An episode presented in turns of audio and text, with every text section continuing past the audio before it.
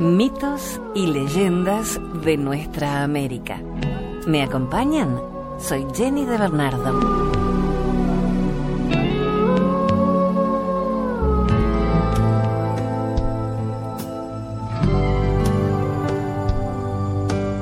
Bucuruyá, una leyenda guaraní, extraída de leyendas americanas de don Lázaro Florí.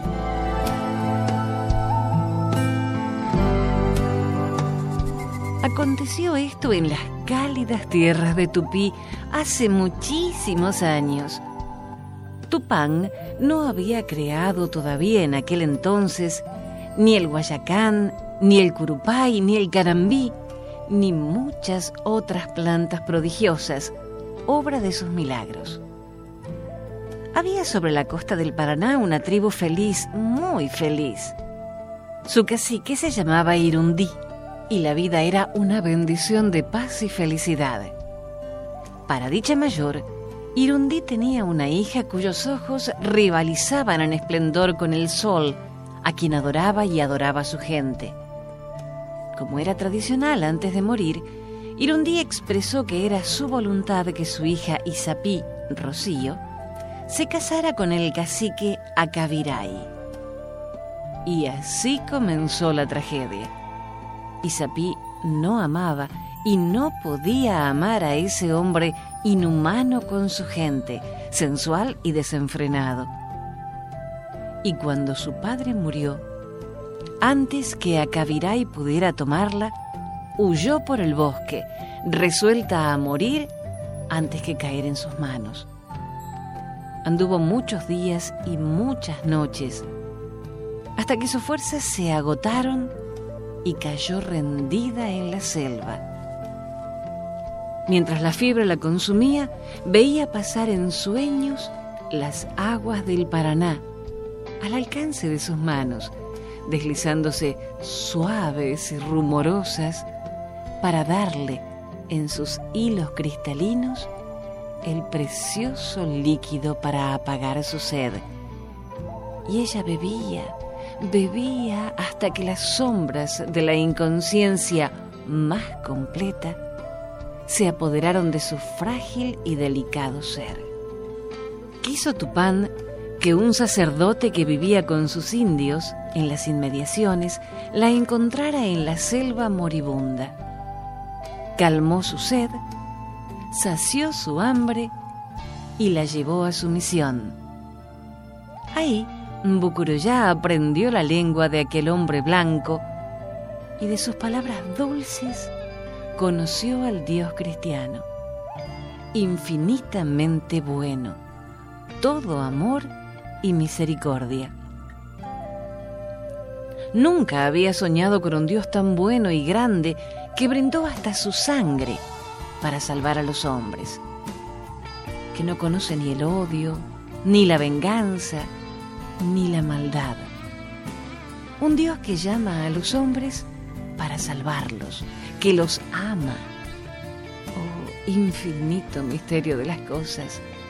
Nunca lo había soñado, nunca. Los indios convertidos, que no conocían su nombre, la llamaron Mburucuyá. En el silencio de las noches, ella prometió a ese Dios bueno ofrendar algo en su honor. Y lo propuso al misionero, ir a la tribu que fue de su padre y ofrecerle en la cruz el camino de la salvación. Y así lo hicieron. Caminaron largos días por la selva y sendas noches.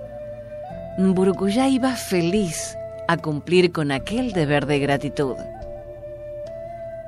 Llegaron por fin y ella, la Isapí, la hija del cacique Irundí, explicó el alcance de la visita y el mensaje de amor en nombre de aquel ser infinitamente bueno que había llenado de amor su corazón. Acabiray el taimado escuchó atento a la desertora y finalmente, con toda frialdad y cinismo, ordenó el lanceamiento de ambos. Misionero y sierva cayeron bajo las flechas arteras en la quietud de la selva. Y la cortina de la noche se extendió sobre un drama más. Pero al día siguiente, en el preciso lugar de la ejecución, había brotado una planta nueva.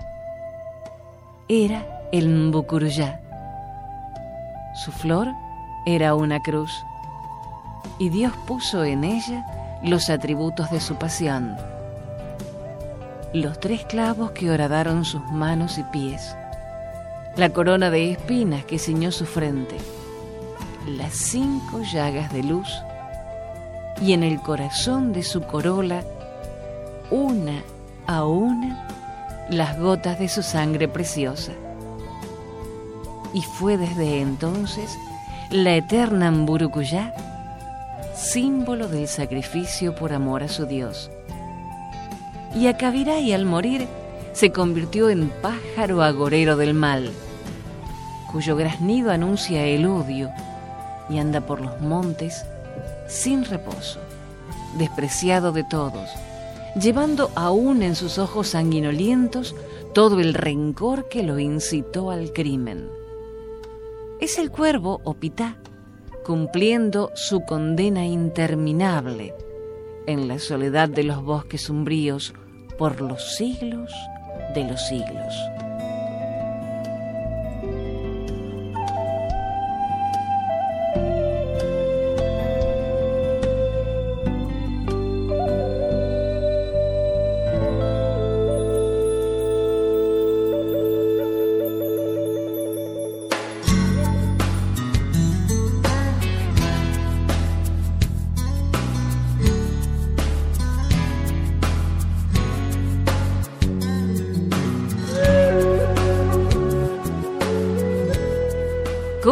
¿Cómo nacieron las flores? Una leyenda tehuelche.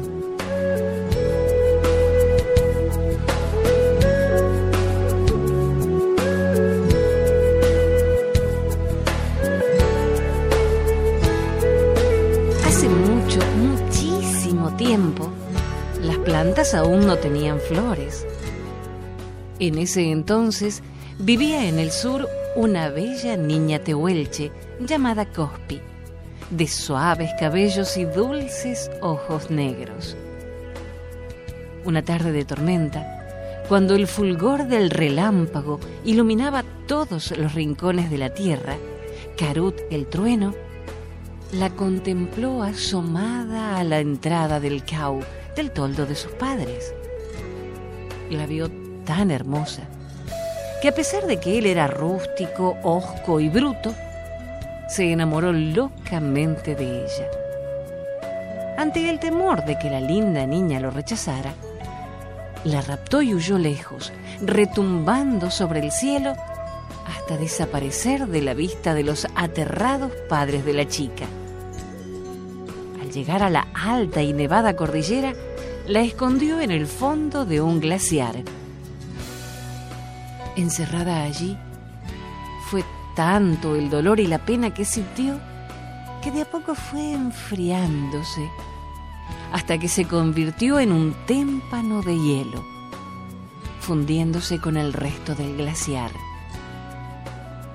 Tiempo después, Carut quiso visitarla y al comprobar su desaparición, se enfureció terriblemente, lanzando bramidos de desesperación tanto ruido rodó hasta el océano y atrajo muchas nubes que empezaron a llover y llover sobre el glaciar hasta derretirlo completamente. Así, Cospi se transformó en agua y corrió deprisa montaña abajo en torrente impetuoso. Luego, se deslizó por los verdes valles y empapó la tierra. Al llegar la primavera, su corazón sintió ansias de ver la luz, de sentir la cálida caricia del viento y de extasiarse contemplando el cielo estrellado por las noches. Trepó despacio por la raíz y tallo de las plantas y asomó su preciosa cabecita en las puntas de las ramas, bajo la forma de coloridos pétalos. Habían nacido las flores. Entonces, todo fue más alegre y bello en el mundo. Por ese motivo es que los tehuelches llaman cospi a los pétalos de las flores.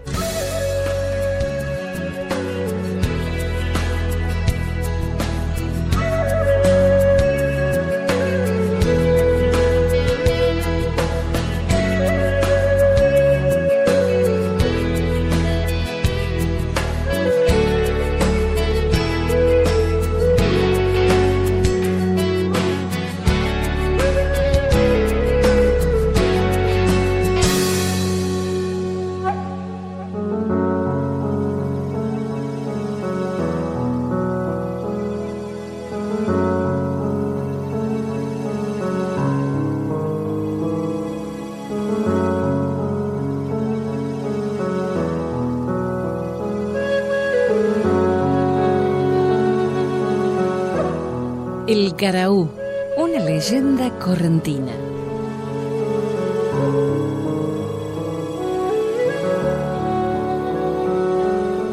Caraú es el nombre onomatopéyico de un ave zancuda, de plumaje negro, de vuelo torpe, que habita en lagunas, esteros y bañados correntinos. Como su nombre lo indica, su característica es su grito que lo emite casi toda la noche o ante la proximidad de algún extraño a la comunidad en que vive. Cuenta la leyenda que Caraú fue un muchacho apuesto y muy buen bailarín, aparte de guitarrero y cantor, que vivía en compañía de su madre, para quien eran todos sus cuidados y desvelos. Pero cierta vez que ella enfermó seriamente, Caraú agotó sus esfuerzos para atenderla con medicación casera y al no tener mejoría, resolvió marchar al atardecer hacia el pueblo más próximo, distante varias leguas del rancho. En el camino encontró un baile donde se acercó por curiosidad, pero enseguida se confundió con los bailarines, atraído por una muchacha muy agraciada que a su vez coqueteaba con él teniendo en cuenta que sobresalía entre todos por su postura y elegancia. Olvidando por completo la enfermedad de su madre, continuó bailando toda la noche hasta que de madrugada un amigo le trajo la noticia de que su madre había muerto. No importa, mi buen amigo, respondió Caraú, hay tiempo para llorar. Sin embargo, atormentado por el remordimiento, salió del baile para hacerse cargo de su madre muerta. Cuenta la leyenda que durante mucho tiempo peregrinó por el pago sin hallar consuelo.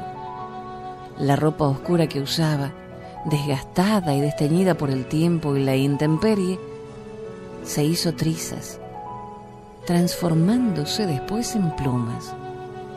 Los brazos se volvieron alas y el cuerpo adquirió la forma de un ave. Se largó a vivir y llorar por los esteros.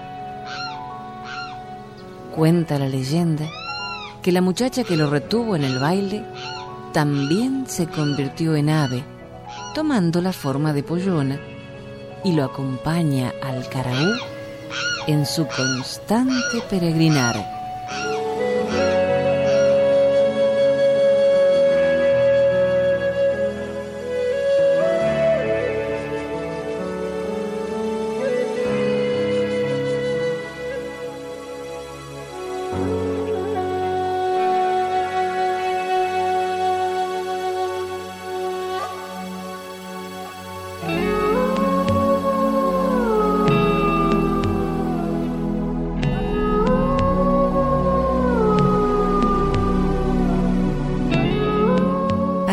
Una breve pausa y enseguida continuamos con mitos y leyendas.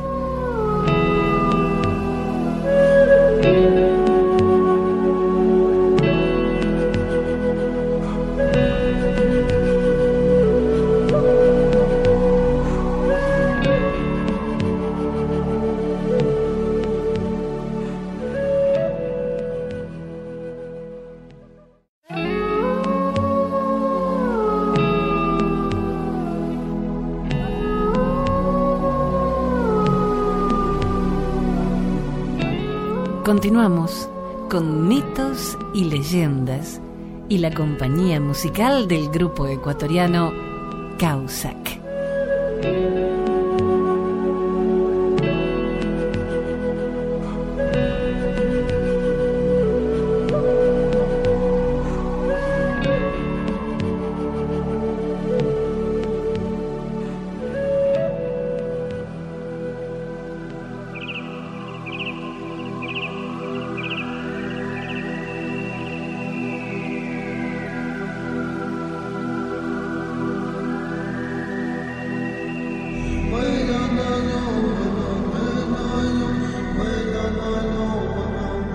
Leyenda esquimal sobre la aurora boreal.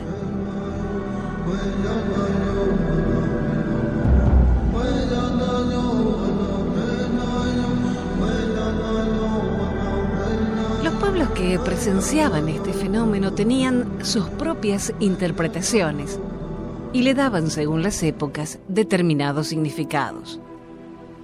La Edad Media, pródiga en luchas y batallas, suministró varias pinturas de este tipo en las que la interpretación giraba en torno a grandes batallas en el cielo, ejércitos en lucha y tropas a caballo, miedo y terror.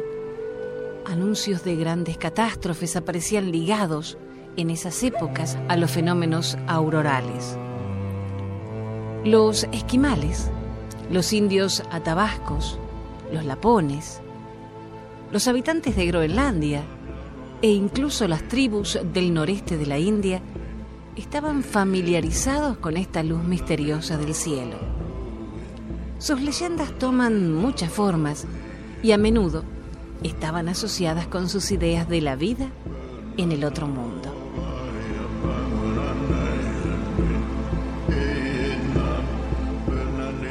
Cuenta una leyenda esquimal, los límites de la tierra y el mar son bordeados por un inmenso abismo.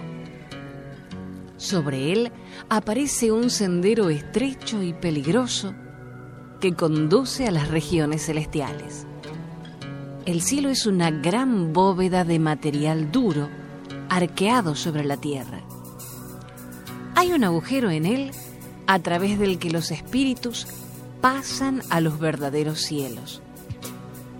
Solo los espíritus de aquellos que tienen una muerte voluntaria o violenta y el cuervo han recorrido este sendero. Los espíritus que viven allí encienden antorchas para quitar los pasos de las nuevas llegadas. Esta es la luz de la aurora. Se pueden ver allí festejando y jugando a la pelota con un cráneo de morsa el sonido silbante y chasqueante que acompaña a veces a la aurora son las voces de esos espíritus intentando comunicarse con la gente de la tierra. Se les debería contestar siempre con voz susurrante. A los espíritus celestiales se les llama moradores del cielo.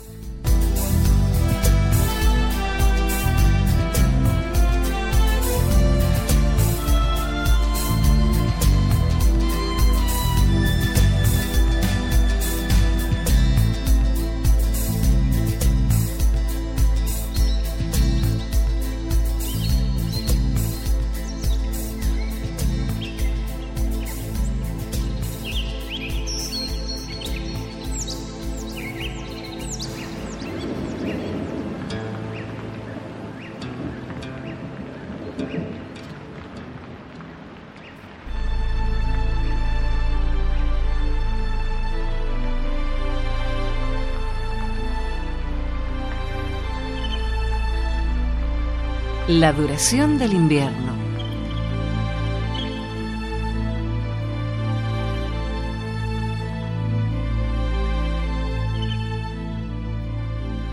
El Al invitó a los animales a una reunión para que determinen la duración del invierno.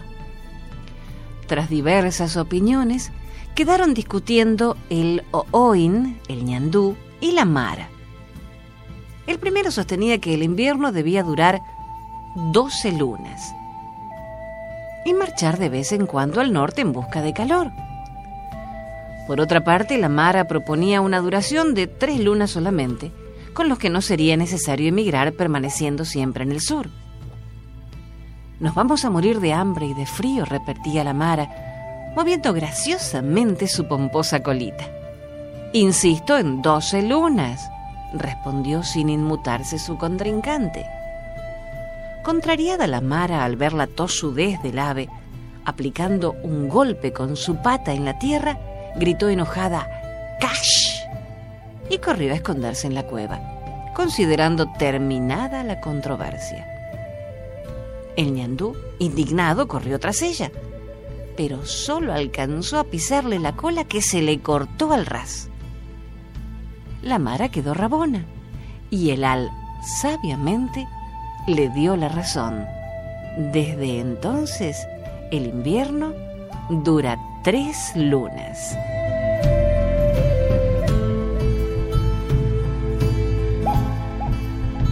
Leyenda extraída del libro Joiwen Soneca de Mario Echeverría Valeta.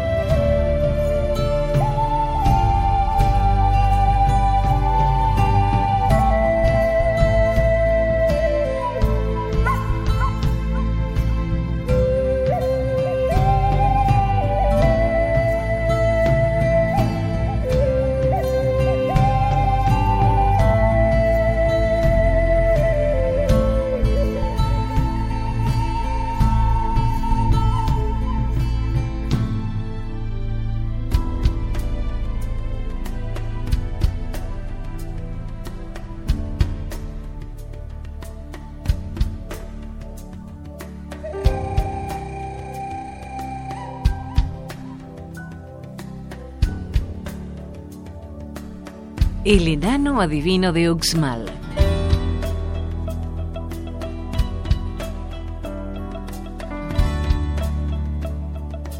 Hace mucho tiempo vivía en una ciudad maya llamada Cava una vieja y sabia mujer que trabajaba en el oráculo de la ciudad. Ella no podía tener hijos, pero siempre rogaba al dios Chikchan le diera uno. Un día se le apareció el dios Chikchang y le dijo que fuera todos los días al cenote y revisara los huevos de tortuga hasta que encontrara uno verdaderamente grande. Así lo hizo la anciana y al poco tiempo encontró un huevo muy grande y se lo llevó a su casa. Allí lo mimaba y le hablaba. Sin esperarlo, unos meses después el cascarón se rompió y salió un enanito de color verde muy feito, con el pelo rojo. Su madre lo adoraba. Lo llamó Saiwawinkov. Lo crió y educó. La anciana nunca le dejaba solo, pues temía que se burlaran de él, por ser feo, excepto cuando iba por agua al cenote. Un día, el enanito decidió fabricar una jícara más grande para que su madre tardara más de lo normal en regresar.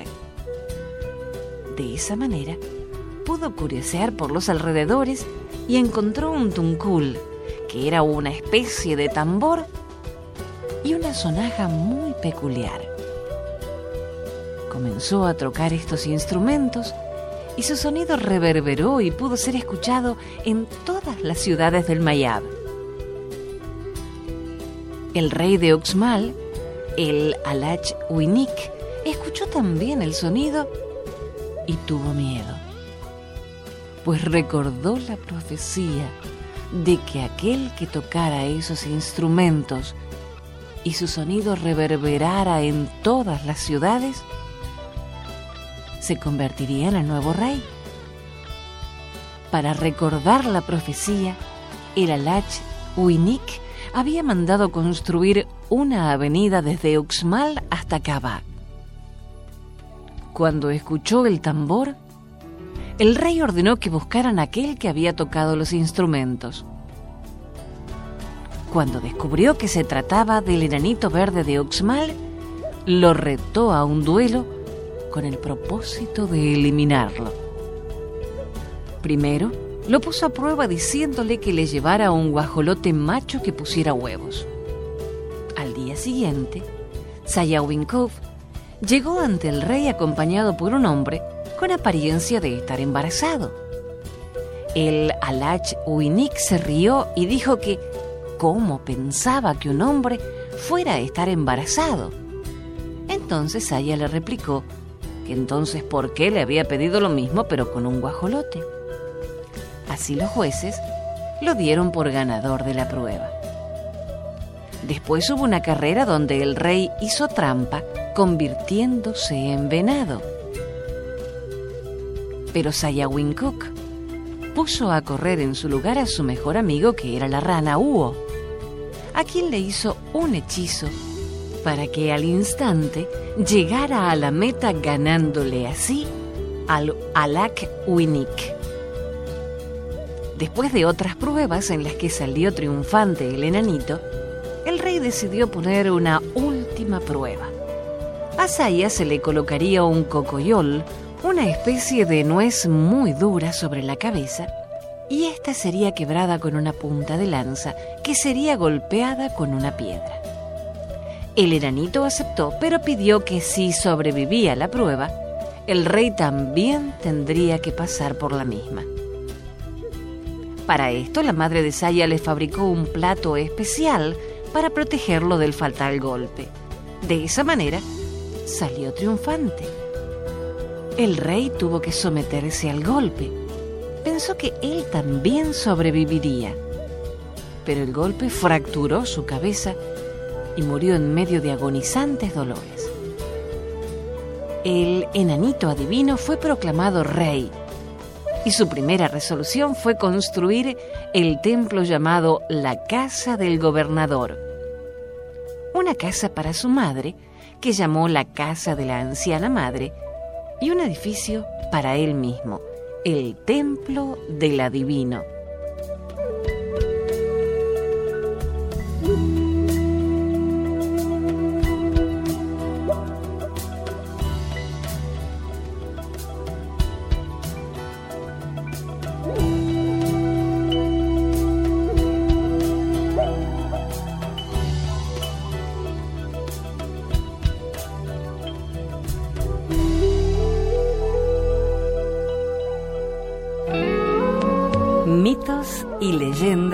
De nuestra América.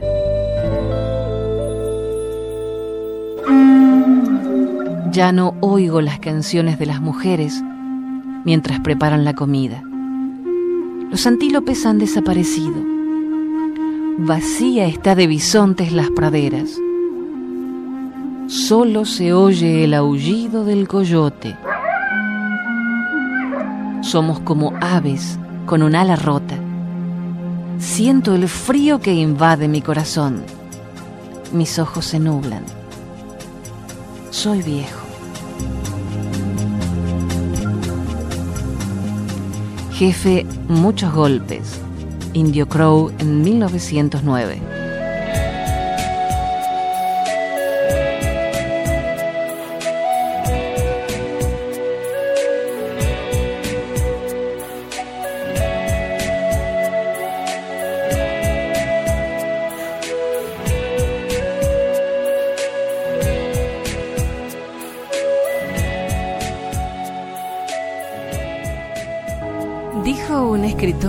Y humorista alemán, la memoria es el único paraíso del que no podemos ser expulsados. Recordemos entonces estas tradiciones de nuestra tierra para no olvidar nuestras raíces y seguir construyendo nuestros castillos. Gracias por la compañía. Soy Jenny de Bernardo.